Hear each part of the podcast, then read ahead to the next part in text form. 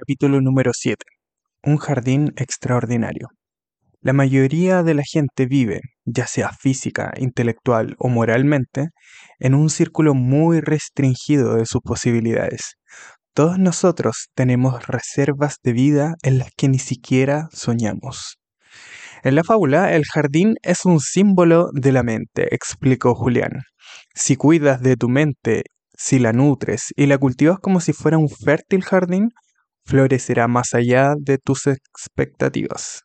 Pero si dejas que la maleza arraigue, nunca podrás alcanzar la paz de espíritu y la armonía interna.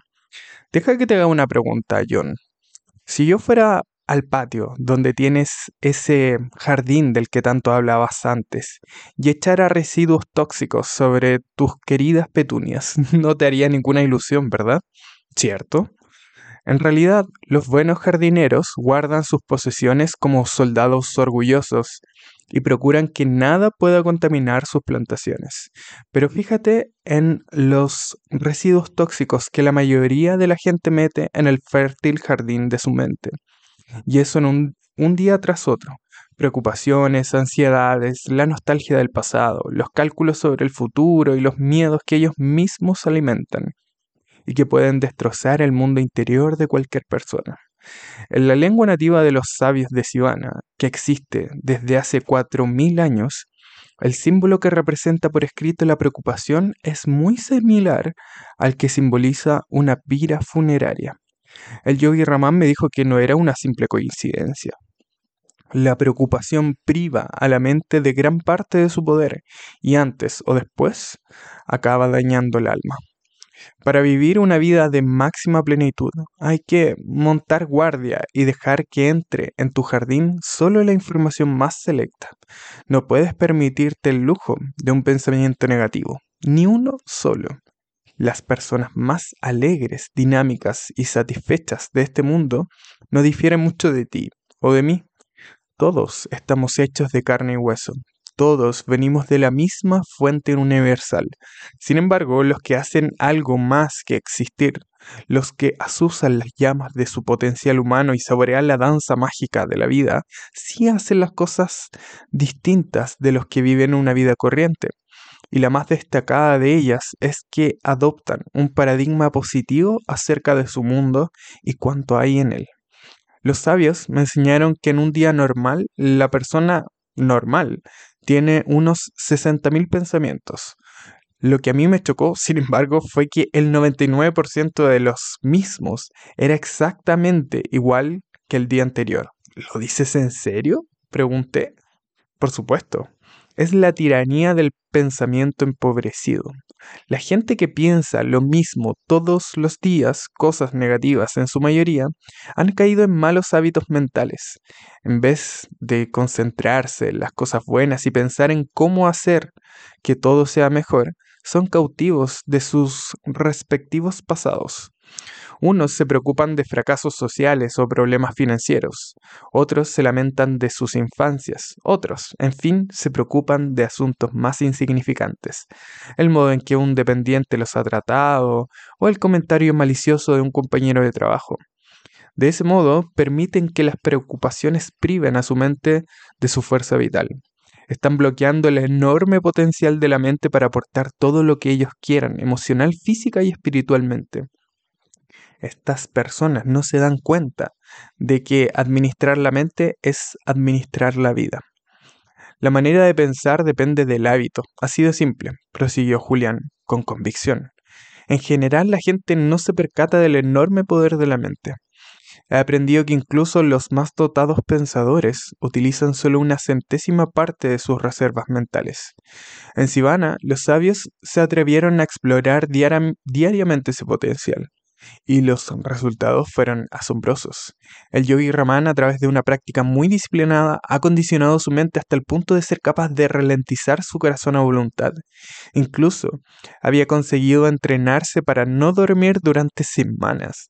Aunque yo nunca te sugeriría que empezaras marcándote objetivos como esos, sí te sugiero que empieces a considerar tu mente como lo que es, el mayor don de la naturaleza.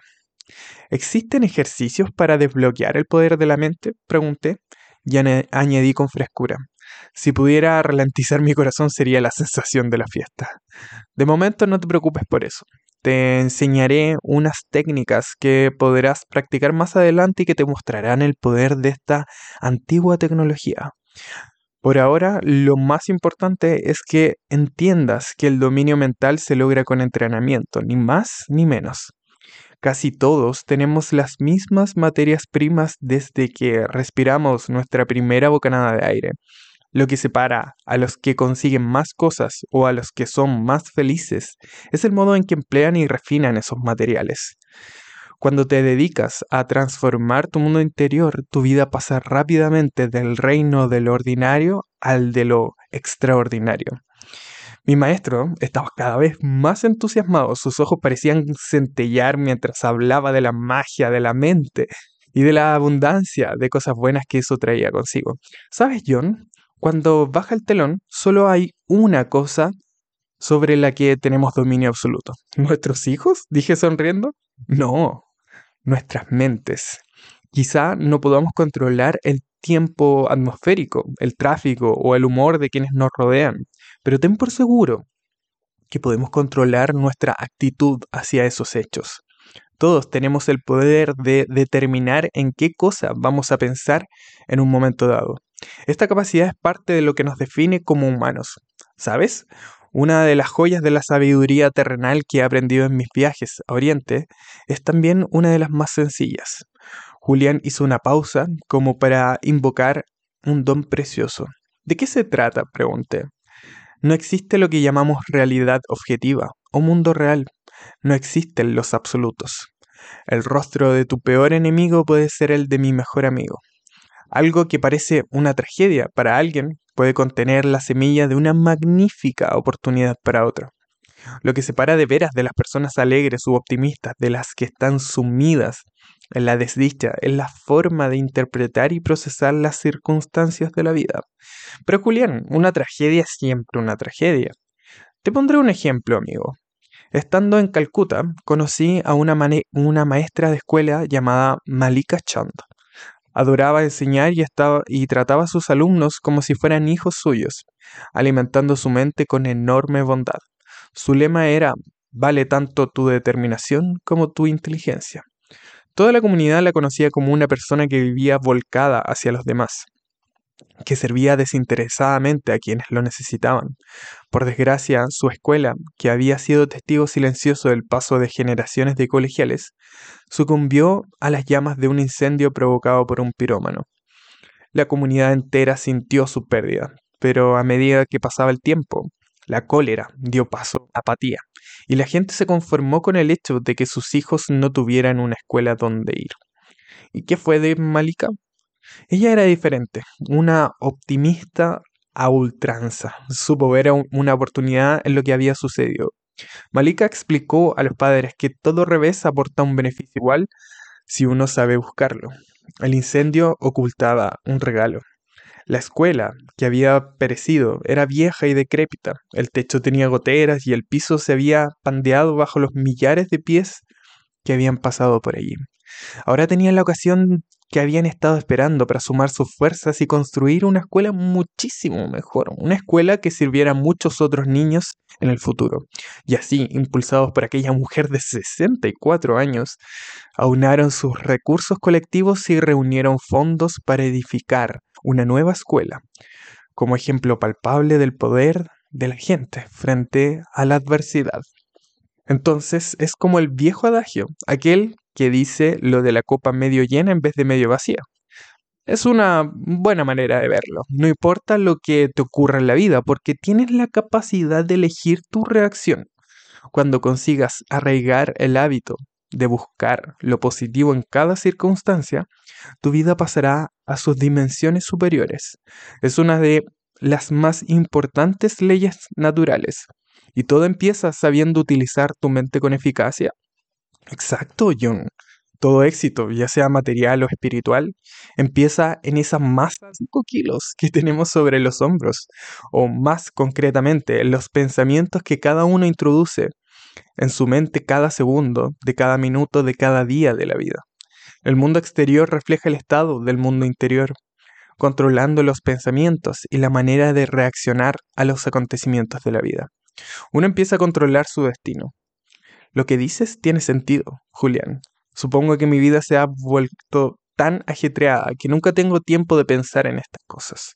Cuando estaba en la facultad, mi mejor amigo, Alex, solía leer libros de autoayuda. Decía que le motivaban y que le daban energía para afrontar nuestro agobiante trabajo. Me contó que uno de esos libros explicaba que el carácter chino para expresar el concepto crisis se comprende de dos subcaracteres. Uno significa peligro y el otro oportunidad. Creo que hasta los chinos de antaño sabían que toda circunstancia amarga tiene su lado positivo, siempre que uno tenga el valor de buscarlo. El yogi Raman lo explicaba en estos términos. No hay errores en la vida, solo lecciones. No existe una experiencia negativa, sino solo oportunidades que hay que aprovechar para avanzar por el camino del autodominio. De la lucha surge la fuerza. Incluso el dolor puede ser muy buen maestro. ¿El dolor? Objeté. Desde luego, para superar el dolor primero hay que experimentarlo. Dicho de otro modo, no puedes saber lo que se siente en la cumbre de la montaña si antes no has visitado el más hondo de los valles. ¿Entiendes? Para degustar el bien primero hay que conocer el mal. Sí, pero te sugiero que no juzgues los hechos como positivos o negativos. Limítate a experimentarlos, festejarlos y aprender de ellos. En todo hay una lección que aprender. Estas pequeñas lecciones estimulan tu mundo interior y exterior. Sin ellas no podrías avanzar. Aplícalo a tu vida actual. La mayoría de la gente ha sacado mejor de sí misma a través de las experiencias más sugestivas y difíciles. Si te encuentras con un resultado que no esperabas y te sientes decepcionado, recuerda que las leyes de la naturaleza especifican que cuando una puerta se cierra, otra se abre. Julián empezó a levantar los brazos con el entusiasmo de un pastor protestante arengando a su congregación. Cuando hayas aplicado este principio a tu vida diaria y empieces a acondicionar tu mente para traducir cada acontecimiento en uno positivo, podrás desterrar para siempre las preocupaciones. Te convertirás en el arquitecto de tu propio futuro. Comprendo la idea. Cada experiencia, incluso la peor, me brinda una lección. Consciente, debo abrir mi mente para aprender de cada experiencia.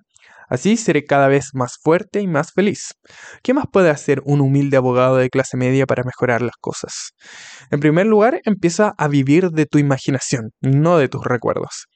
Para liberar todo el potencial de tu mente, tu cuerpo y tu alma, primero debes expandir tu imaginación. Verás, las cosas son creadas dos veces, primero en el taller de la mente y después en la realidad. Yo llamo a este proceso el cianotipo, porque todo lo que creas en tu mundo exterior empieza con una simple cianocopia en tu mundo interior, en la exuberante pantalla de tu mente. Cuando aprendas a controlar tus pensamientos y sepas imaginar gráficamente todo lo que deseas de esta vida terrenal en un estado de absoluta expectativa, las fuerzas dormidas empezarán a despertar en ti. Lo primero que harás será abrir el potencial de tu mente para crear la vida mágica que yo creo que mereces. De hoy en adelante, la vida y olvida del pasado. Atrévete a soñar que eres más que la suma de tus actuales circunstancias, excepto de las mejores. Te sorprenderán los resultados. Sabes, John, en mi larga etapa como abogado yo pensaba que sabía muchas cosas. Pasé estudiando en las mejores universidades, leyendo todos los libros de leyes que caían en mis manos y trabajando con los mejores modelos por supuesto, fui ganador en ese juego. Sin embargo, ahora me doy cuenta de que en el juego de la vida iba perdiendo. Estaba tan ocupado persiguiendo los grandes placeres terrenales que pasé por alto los pequeños. Nunca leí los grandes libros que mi padre me sugería. No he conseguido tener grandes amigos. No he sabido apreciar la buena música. Aparte de esto, debo decir que me, me considero entre los afortunados. Mi ataque fue mi momento decisivo, mi despertar personal, si lo quieres así. Lo creas o no, John, aquello me dio una segunda oportunidad de vivir una vida más inspirada y plena. Como Malika Chand, vi las semillas de la oportunidad en mi dolorosa experiencia y tuve el valor de alimentarlas. Vi que Julián no solo era joven por fuera, por dentro era mucho más sabio. Aquello era algo más que una fascinante conversación con un viejo amigo. Me di cuenta de que hoy podía ser mi momento decisivo, una clara oportunidad para empezar otra vez. Mi mente empezó a reflexionar sobre todo lo que estaba mal en mi vida. Por supuesto, tenía una gran familia y un trabajo estable como abogado bien considerado, pero había momentos en que sabía que debía haber algo más. Tenía que llenar ese vacío que empezaba a inundar mi existencia. De muchacho yo tenía sueños importantes, solía imaginarme como un héroe del deporte o un magnate de los negocios. Creía realmente que podía llegar a ser lo que yo quisiera. Recordé también cómo me sentía de joven creciendo al sol de la costa oeste. Lo pasaba muy bien con placeres sencillos como bañarme desnudo o montar en bicicleta por el bosque. Sentía una gran curiosidad, era un aventurero. No había límites respecto a lo que el futuro podía depararme. Creo que no he vuelto a sentir esa alegría ni esa libertad en más de 15 años. ¿Qué fue lo que pasó? Tal vez perdí de vista mis sueños cuando me hice adulto y me resigné a actuar como se supone que han de hacerlo los adultos. Tal vez los perdí de vista cuando entré en la facultad y empecé a hablar como se supone que han de hacerlo los abogados. En cualquier caso, aquella noche con Julián me decidí a no pasar más tiempo ganándome la vida y a invertir mucho más tiempo en crear una vida. Parece que te he hecho pensar en tu propia vida, comentó Julián. Piensa en tus sueños, en cómo eras de pequeño. Jonas Salk lo dijo mejor cuando escribió, He tenido sueños y he tenido pesadillas. Superé mis pesadillas gracias a mis sueños. Atrévete a desempolvar tus sueños, John. Empieza a amar otra vez la vida y a gozar de sus maravillas. Despierta al poder que tu propia mente tiene para hacer que las cosas sean como quieres. Todo el universo cooperará contigo para que esa vida sea mágica. Metió la mano en su túnica y extrajo una cartulina del tamaño de una tarjeta de visita, con los cantos rasgados, al parecer debido al uso. Un día, mientras el Yogi Raman y yo caminábamos por un tranquilo sendero de montaña, le pregunté quién era su filósofo favorito. Me dijo que había tenido muchas influencias en su vida y que le resultaba difícil destacar una como su fuente de inspiración. Había una cita, no obstante, que siempre llevaba en su corazón, una cita que integraba todos los valores que más apreciaba tras una vida dedicada a la contemplación. Y en aquel lugar bellísimo, un lugar perdido en las montañas, aquel sabio de Oriente la compartió conmigo. Yo también grabé sus palabras en mi corazón. Me sirven para recordar cada día aquello que somos y aquello que podemos ser. Eran palabras del gran filósofo indio Patanjali, Repetirlas en voz alta cada mañana antes de sentarme a meditar ha influido poderosamente en mí. Recuerda, John, que las son la encarnación verbal del poder. Julián me enseñó la tarjeta. La cita del filósofo decía así, Cuando te inspira un objetivo importante, un proyecto extraordinario, todos tus pensamientos rompen sus ataduras.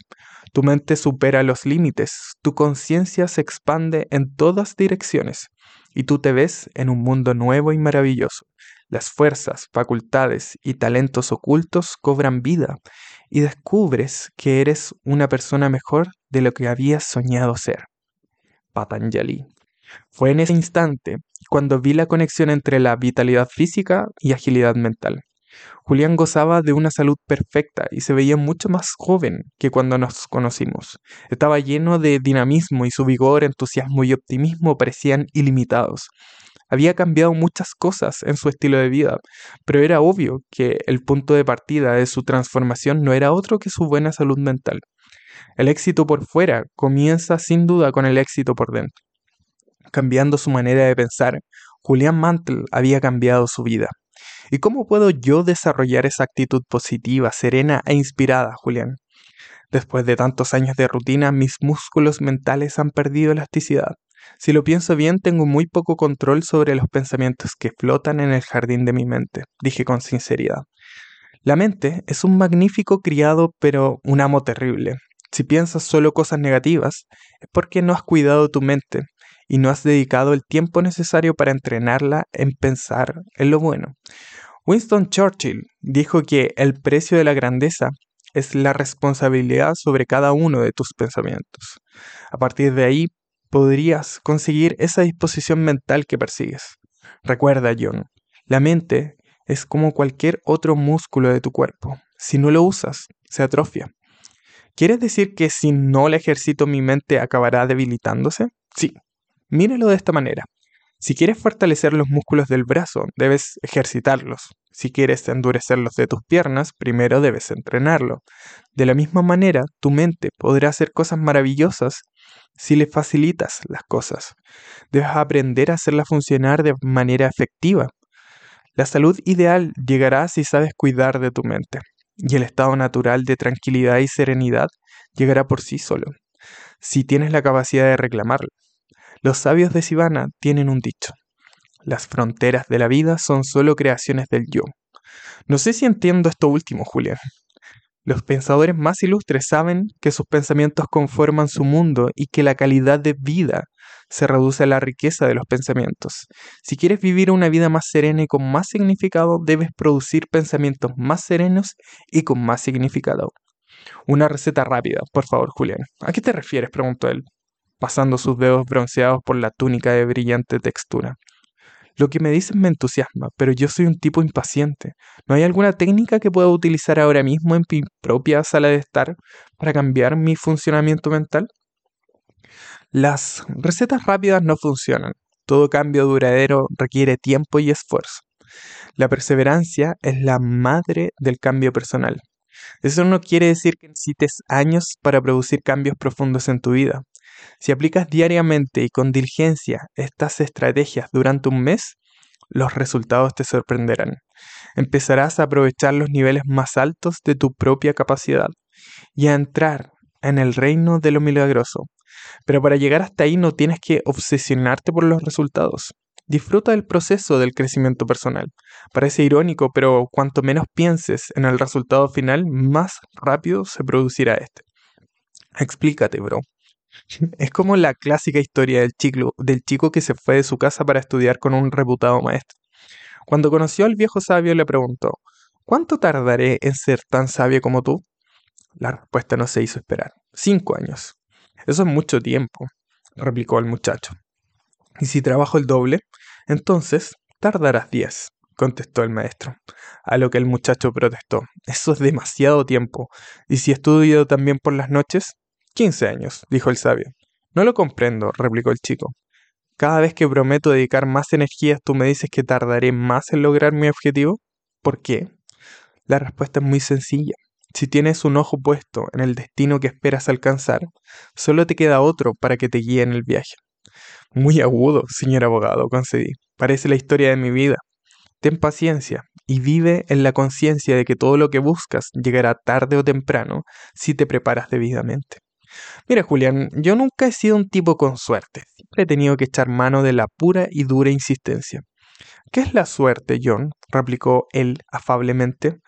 Nada más que la suma de la preparación y la oportunidad, y agregó en voz baja. Antes de darte los métodos que me enseñaron los sabios de Sivana, debo hacerte partícipe de un par de principios básicos. Primero, recuerda que la concentración es la base del dominio de la mente. ¿En serio? A mí también me sorprendió, pero es verdad. La mente puede hacer cosas extraordinarias. Eso ya lo sabes. El hecho de que tengas un deseo o un sueño significa que posees la capacidad de llevarlo a cabo. Esta es una de las grandes verdades universales que los sabios de Sivana conocen muy bien.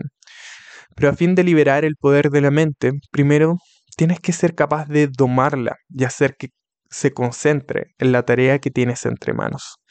En cuanto dirijas el foco de tu mente hacia un solo propósito, tu vida se iluminará con regalos extraordinarios. ¿Por qué es tan importante tener una mente centrada? Te pondré un certijo que responderá muy bien a tu pregunta. Imagínate que has perdido, que te has perdido en el bosque. Es invierno y necesitas desesperadamente conservar el calor. Lo único que llevas en la mochila es una carta de tu mejor amigo, una lata de atún y una pequeña lupa que llevas siempre encima para compensar tu progresiva pérdida de visión. Por fortuna, has conseguido encontrar un poco de leña seca, pero no tienes cerillas. ¿Cómo encenderías el fuego? Julián me había dejado perplejo. No se me ocurría ninguna respuesta. Me rindo. Es muy fácil. Pones la carta entre la línea seca y sostienes encima la lupa. Los rayos del sol se concentran de modo que En un par de segundos ya tienes una llama. ¿Y la lata de atún? Bueno, eso lo he añadido para despiertarte, replicó Julián con una sonrisa. Pero lo esencial es esto. Poner la carta encima de la leña no, no daría ningún resultado. Pero en cuanto empleas la lupa para concentrar los rayos del sol sobre el papel, este prende al momento.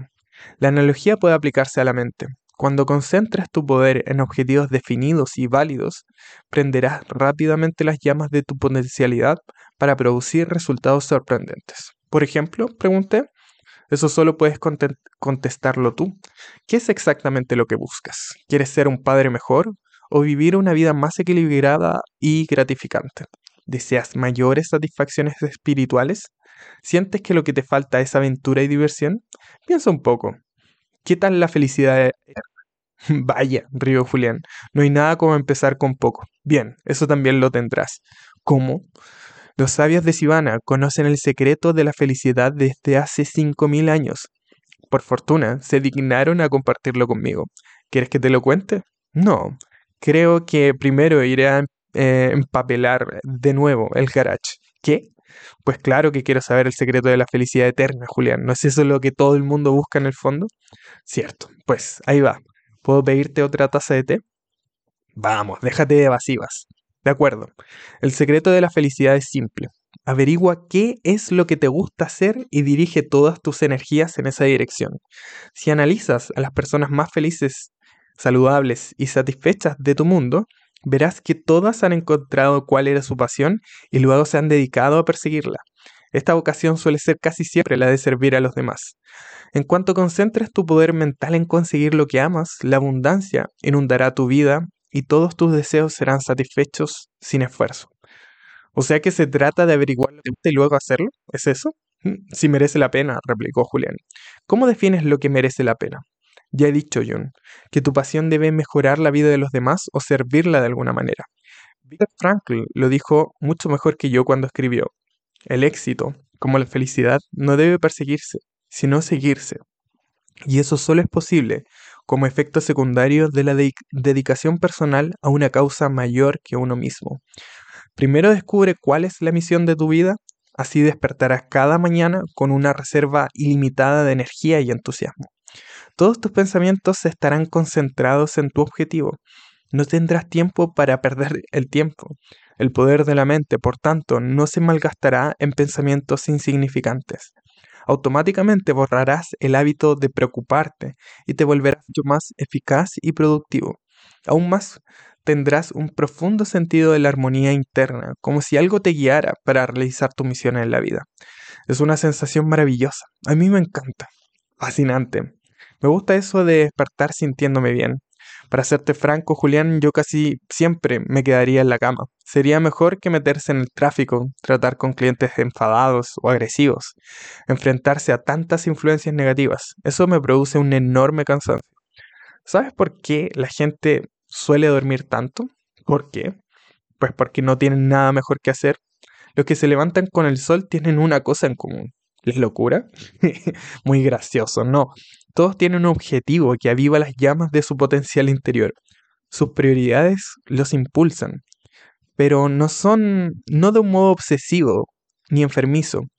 Y dado su entusiasmo y su amor por cuanto hacen en la vida, esa gente sabe vivir el presente. Su atención está centrada en la tarea que se han marcado. De ese modo, no hay fugas de energía. Esas personas son los individuos más vitales que hayas tenido la suerte de conocer. Fugas de energía me suena un poco a New Age, Julián. Seguro que eso no lo has aprendido en Harvard. Es cierto, ese concepto me viene de los sabios de Sivana. Aunque tiene siglos de antigüedad, su aplicación es tan interesante hoy como lo fue cuando se inventó. A muchos de nosotros nos consume una innecesaria e interminable preocupación por todo, lo cual nos priva de la vitalidad natural. ¿Alguna vez has visto una rueda de bicicleta? Pues claro, cuando está hinchada del todo, esa rueda puede llevarte sin problemas a tu destino. Pero si hay alguna fuga de aire, el neumático acaba desinflándose y tu viaje termina bruscamente. Así funciona también la mente. Las preocupaciones hacen que tu preciosa energía mental tenga fugas, igual que el aire al escaparse de un neumático. Al final te quedas sin energía. Toda tu creatividad, tu optimismo y tu motivación han desaparecido, dejándote exhausto. Sé de qué hablas. Paso muchos días sumido en el caos de la crisis. estar en todas partes al mismo tiempo. Y parece que no puedo complacer a todo el mundo. Cuando eso pasa, noto que aunque he hecho muy poco trabajo físico, al final del día las preocupaciones me han dejado sin fuerzas.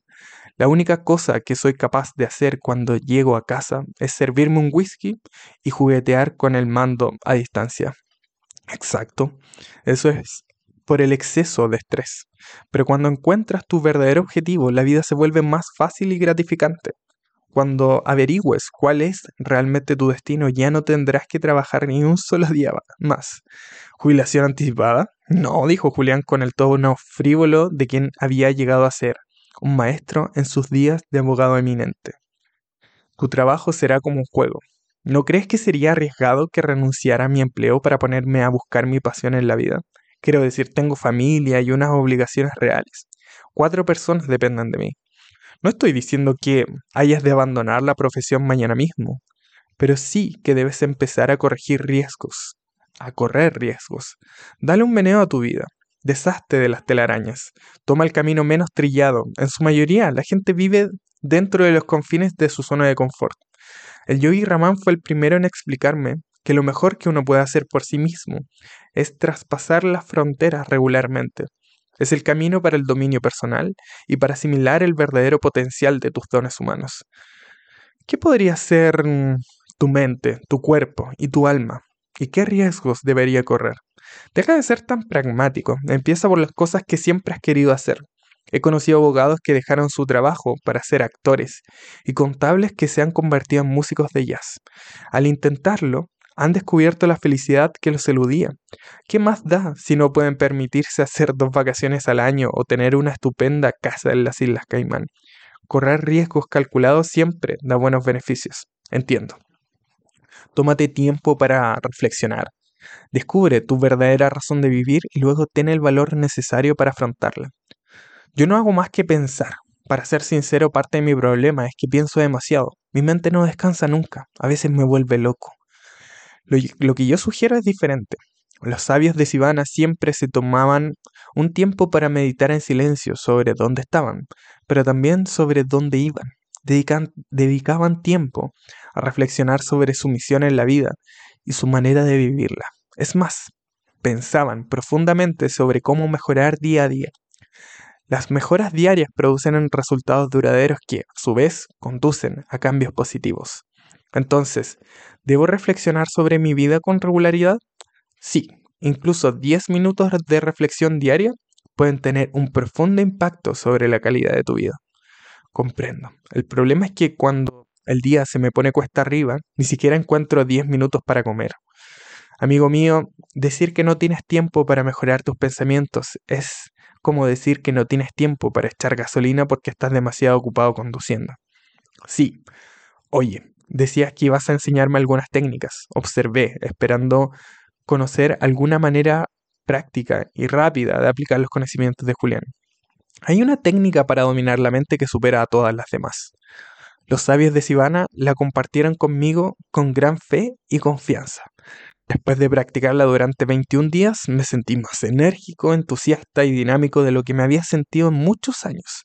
Es una técnica que tiene más de 4.000 años. Se llama el corazón de la rosa. Ok, continúa. Lo único que se requiere para este ejercicio es una rosa fresca y un lugar silencioso.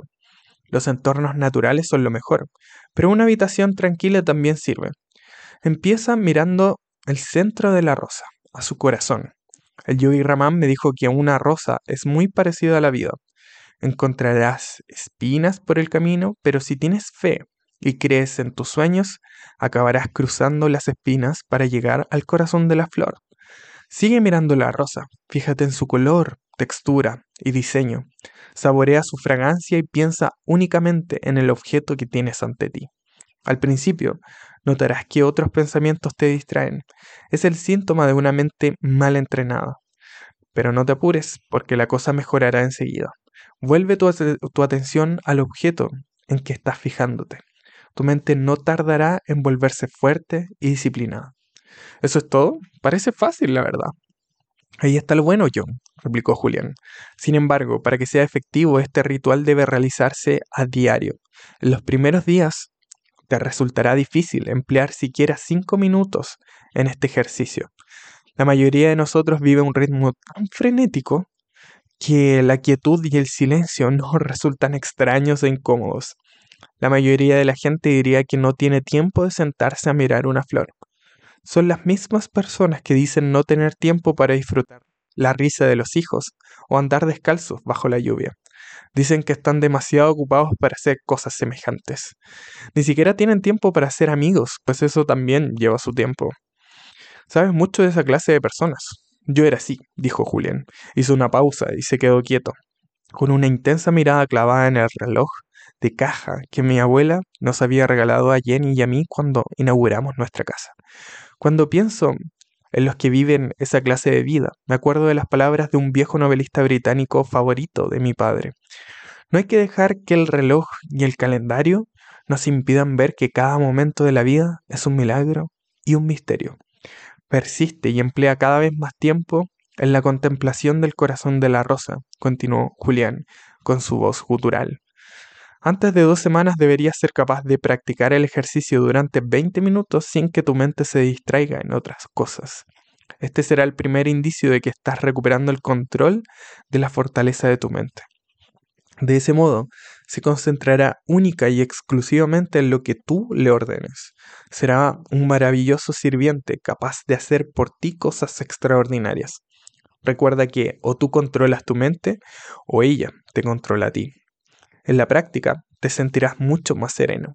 Habrás dado un importante paso para borrar el hábito de preocuparse que atormenta a tantísima gente. Tu energía y tu optimismo crecerán. Más aún, observarás en tu vida una sensación de júbilo, además de la capacidad de apreciar las cosas que te rodean. Cada día, no importa lo ocupado que estés ni las responsabilidades que hayas de afrontar, vuelve al corazón de la rosa. Es tu oasis, tu retiro de silencio, tu isla de paz. No olvides nunca que en el silencio y la quietud hay poder. La quietud es el escalón para enlazar con la fuente universal de inteligencia que late en todo ser vivo. Todo aquello me fascinó. ¿Sería realmente posible mejorar la calidad de mi vida mediante tan simple estrategia? Supongo que hay algo más que el corazón de la rosa detrás de los cambios que observo en ti, repuse. Sí, tienes razón. De hecho, mi transformación se produjo como resultado de utilizar diversas estrategias altamente efectivas. Son todas tan sencillas como el ejercicio que acabo de explicarte. La clave, John, está en que abras tu mente a la posibilidad real de vivir una vida plena. Julián, convertido en mina de sabiduría, siguió revelándome lo que había aprendido en Siona. Otra técnica especialmente útil para librar a la mente de las preocupaciones y demás influencias negativas se basa en lo que el Yogi Raman llamó pensamiento opuesto. Según las grandes leyes de la naturaleza, la mente solo puede pensar en una cosa cada vez. Pruébalo tú mismo, John, verás que es cierto. Lo probé y es verdad. Con esta información cualquiera puede crear una disposición positiva y creativa en poco tiempo. El proceso es muy simple. Cuando un pensamiento indeseable ocupe el punto focal de tu mente, sustitúyelo de inmediato por un pensamiento ejemplar. Como si tu mente fuera un enorme proyector de diapositivas y cada pensamiento una transparencia. Cuando en la pantalla aparezca una transparencia negativa, sustitúyela por una positiva. Ahí es donde entra en juego mi collar de cuentas, añadió Julián con creciente entusiasmo. Cada vez que tengo un pensamiento negativo, me quito este collar y arranco una cuenta. Las cuentas de la preocupación van a un bote que llevo en la mochila. Ambas cosas me sirven para recordar que aún he de recorrer cierta distancia para llegar al dominio mental, que soy responsable de los pensamientos que llenan mi mente. Me gusta. Eso sí que es práctico. Nunca había oído nada igual. Dime más cosas sobre la filosofía del pensamiento opuesto. Te pondré un ejemplo real, amigo. Supongamos que has tenido un día horrible en el tribunal. El juez no coincide con tu interpretación de la ley y tu cliente está más que enfadado con tu actuación.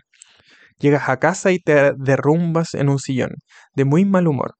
El primer paso es darse cuenta de que tienes esos pensamientos pesimistas. El autoconocimiento es el primer paso al autodominio. El segundo paso consiste en comprender que con la misma facilidad que has dejado de entrar en tu mente esos pensamientos pesimistas, puedes reemplazarlos por pensamientos alegres. Piensa en lo contrario, concéntrate en ser alegre y activo. Siente que eres feliz. Puede que incluso empieces a sonreír. Mueve tu cuerpo, como cuando estás contento y entusiasmado. Siéntate erguido. Respira profundamente y dirige el poder de tu mente hacia pensamientos positivos. En cuestión de minutos notarás una clara diferencia en tu estado de ánimo. Es más, si sigues practicando el pensamiento opuesto y lo aplicas a cada pensamiento negativo que acude a tu mente, dentro de unas semanas verás que ya no tienen ningún, ningún poder sobre ella. Julián prosiguió su explicación. Los pensamientos son cosas vivas, núcleos de energía si lo prefieres. La mayoría de la gente no se para a pensar en la naturaleza de sus pensamientos. Y sin embargo, la calidad de lo que piensas determina la calidad de tu vida. Los pensamientos forman parte del mundo material, lo mismo que el lago al que vas a nadar o la calle por la que caminas. Las débiles originan actos débiles. Una mente fuerte, disciplinada, que cualquiera puede conseguir mediante práctica diaria, puede obrar milagros si quieres vivir la vida al máximo, cuida de tus pensamientos como cuidarías tus más preciadas posesiones. Esfuérzate por eliminar toda turbulencia interna. Las recompensas serán abundantes. Nunca he considerado los pensamientos como algo vivo, Julián, le dije, pero sí veo cómo influyen en todos los elementos de mi mundo. Los sabios de Sivana creían firmemente que uno debería pensar solo pensamientos puros o sattvic, llegaron a ese estado mediante las técnicas que acabo de explicar, además de otras prácticas tales como seguir una dieta natural, repetir afirmaciones positivas o mantras, leer libros ricos en sabiduría y asegurarse siempre de estar en compañía de personas esclarecidas. Si un solo pensamiento impuro entraba en el templo de sus mentes, se castigaban a sí mismos recorriendo muchos kilómetros hasta una imponente cascada y poniéndose bajo el chorro de agua helada hasta que no podían aguantar más. Pensaba que habías dicho que eran sabios. Ponerse bajo una cascada de agua helada solo por haber tenido un pequeño pensamiento negativo me parece una conducta extravagante. Julián tenía la respuesta a flor de labios. John, te seré franco. No puedes permitirte el lujo de un solo pensamiento negativo. ¿En serio? En serio. Una idea preocupante es como un embrión. Primero es pequeña, pero luego crece y crece, hasta que asume una vida propia. Hizo una pausa y luego sonrió. Perdona si te parezco un poco evangelista sobre este particular, sobre la filosofía que aprendí en mi viaje. He descubierto unas herramientas que pueden mejorar la vida de muchas personas, de gente que se siente insatisfecha, infeliz y no realizada. Unos cuantos ajustes en su vida diaria para incluir la técnica del corazón de la rosa y una aplicación constante del pensamiento opuesto pueden ayudarles a conseguir la vida que desean. Yo creo que merecen saber esto. Antes de pasar al siguiente elemento de la fábula del Yogi Raman, debo hablarte de otro secreto que te será de gran ayuda en tu crecimiento personal. Este secreto se basa en el antiguo principio de que todo es creado dos veces, primero en la mente y luego en la realidad. Ya he dicho que los pensamientos son cosas, mensajeros materiales que enviamos para que influyan en nuestro mundo físico. También he explicado que si esperas mejoras notables en tu mundo exterior, debes primero empezar por dentro y modificar el calibre de tus pensamientos. Los sabios de Sivana tenían una manera de asegurarse que sus pensamientos fuesen puros e íntegros. Esta técnica servía también para manifestar sus deseos, aún los más simples, en el plano de la realidad. El método es válido para todo el mundo, tanto si eres un abogado joven que busca la abundancia de riqueza, como si eres una madre que busca una vida familiar más un vendedor que quiere aumentar sus ventas. Los sabios conocían esa técnica bajo el nombre del secreto del lago. Para aplicarla, se levantaban a las 4 de la mañana, ya que según ellos la madrugada poseía cualidades mágicas de las que podían beneficiarse. Los sabios recorrían entonces una serie de escarpados y angostos senderos de montaña que al final los conducían a los confines interiores de la región donde habitaban. Una vez allí, caminaban por un sendero apenas visible, flanqueado de pinos majestuosos y flores exóticas, hasta que llegaban a un claro. Al borde del mismo había un lago de aguas cristalinas, cubierto de millares de diminutos lotos blancos. El agua del lago estaba sorprendentemente quieta. Era un espectáculo milagroso. Los sabios me dijeron que este lago había sido amigo de sus antepasados a lo largo de muchos siglos. ¿Y cuál era el secreto del lago? pregunté impaciente. Julián explicó que los sabios observaban las aguas del lago e imaginaban sus sueños convertidos en realidad. Si era la virtud de la disciplina lo que deseaban cultivar interiormente, se imaginaban a sí mismos levantándose con el alba, realizando su riguroso régimen físico y pasando días enteros en silencio para robustecer su fuerza de voluntad. Si lo que buscaban era más alegría, miraban el lago y se imaginaban riendo o sonriendo cada vez que encontraban a un hermano o hermana. Si deseaban coraje, se imaginaban actuando con determinación en un momento de crisis. El yogi Raman me dijo que de pequeño le faltaba confianza, pues era más menudo que los otros chicos de su edad. Aunque estos eran amables con él, Raman se iba volviendo inseguro y tímido. Para curar su debilidad, el yogi Raman viajó a aquel lugar celestial y utilizó al lago como pantalla para ver imágenes de la persona que él deseaba ser. A veces se representaba a sí mismo como un líder alto y dotado de una voz potente y autoritaria, otros días se veía a sí mismo como deseaba ser cuando fuera mayor, un sabio imbuido de una tremenda fuerza interior. Todas las virtudes que deseaba tener en la vida las vio primero en la superficie del lago. Al cabo de unos meses, el yogi Raman se convirtió en la persona que mentalmente había deseado ser. La mente trabaja con imágenes. Las imágenes afectan a la imagen del yo, y esta afecta al modo en que uno siente y actúa. Si la imagen del yo te dice que eres demasiado joven para ser un gran abogado o demasiado viejo para cambiar tus hábitos, jamás lograrás esos objetivos.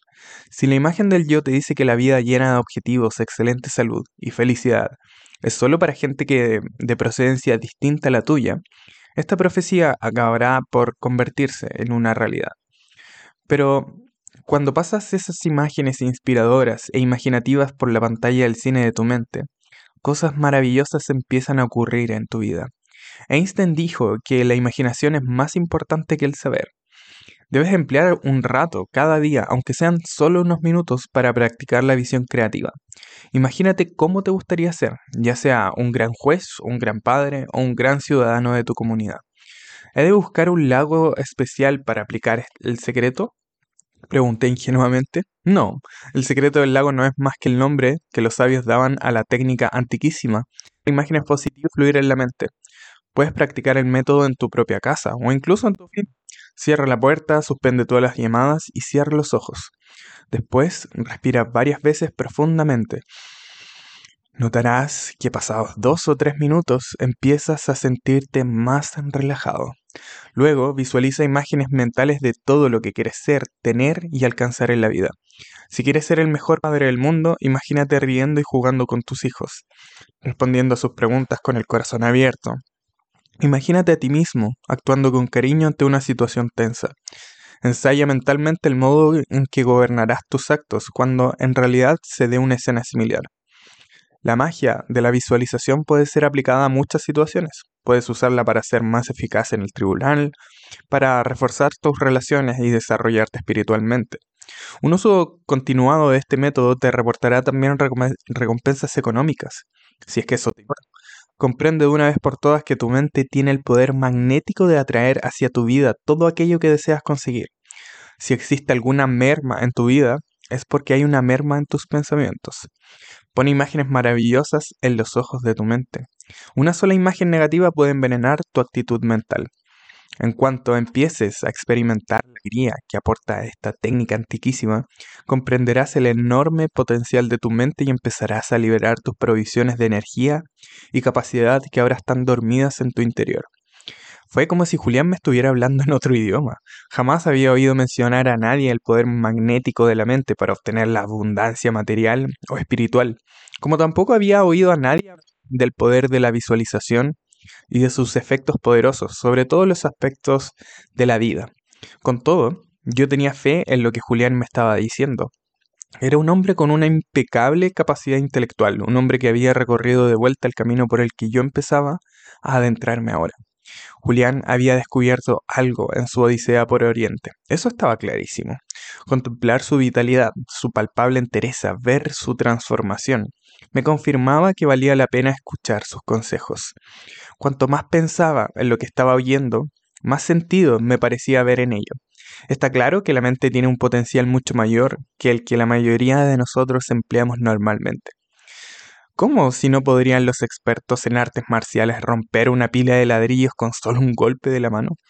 ¿Cómo si no podrían los yogis reducir los latidos de su corazón a voluntad, soportar dolores indecibles sin pestañear? Tal vez el problema estaba dentro de mí, en mi falta de fe, en los dones que todo ser humano posee. Quizás aquella velada con un ex abogado, millonario convertido en monje del Himalaya, era una especie de despertar para que yo sacara el máximo partido a mi vida. Dices que hagas estos ejercicios en la oficina, Julián. Mis socios me consideran ya un bicho raro. El yogi Raman y todos los sabios con el que él vivió solían usar un dicho que se ha ido transmitiendo de generación en generación. Para mí es un privilegio pasártelo a ti en una noche tan importante para ambos. No hay nada noble en ser superior a otra persona. La verdadera nobleza radica en ser superior a tu antiguo yo. Lo que significa que si quieres mejorar tu vida, debes correr tu propia carrera. No importa lo que la gente pueda decir de ti. Lo importante es lo que te digas a ti mismo. No te preocupes de las opiniones ajenas, siempre y cuando sepas que estás haciendo lo correcto. Puedes hacer lo que gustes mientras a tu conciencia y a tu corazón les parezca justo. No te avergüences de hacer lo que consideras correcto. Decide lo que está bien y aférrate a ello.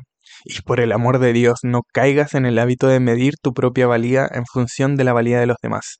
Como predicaba el Yogi Raman, cada segundo que inviertes pensando en los sueños de otro, te estás apartando de los tuyos.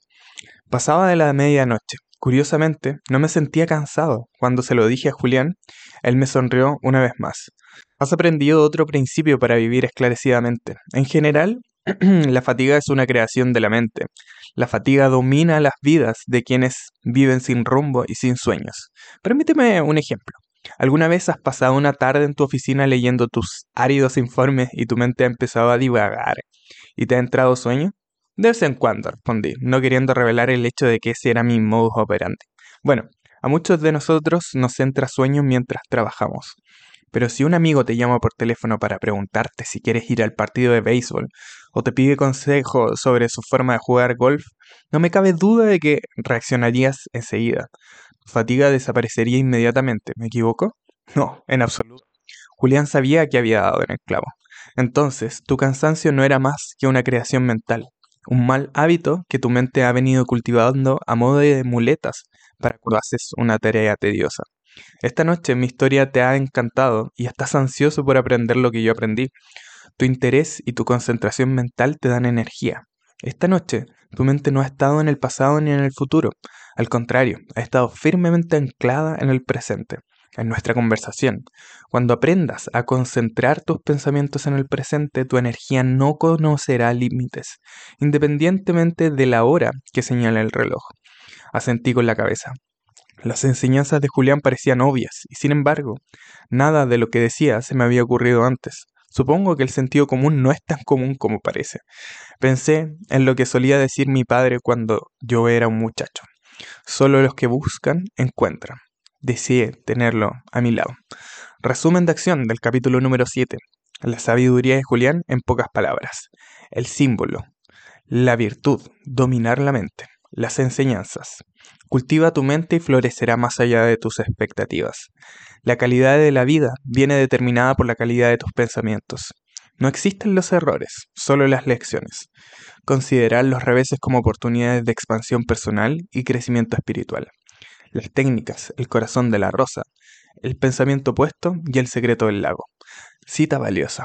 El secreto de la felicidad es simple. Averigua qué es lo que te gusta hacer y dirige todas tus energías hacia ello. Haciendo esto, la abundancia iluminará tu vida y todos tus deseos se cumplirán sin esfuerzo.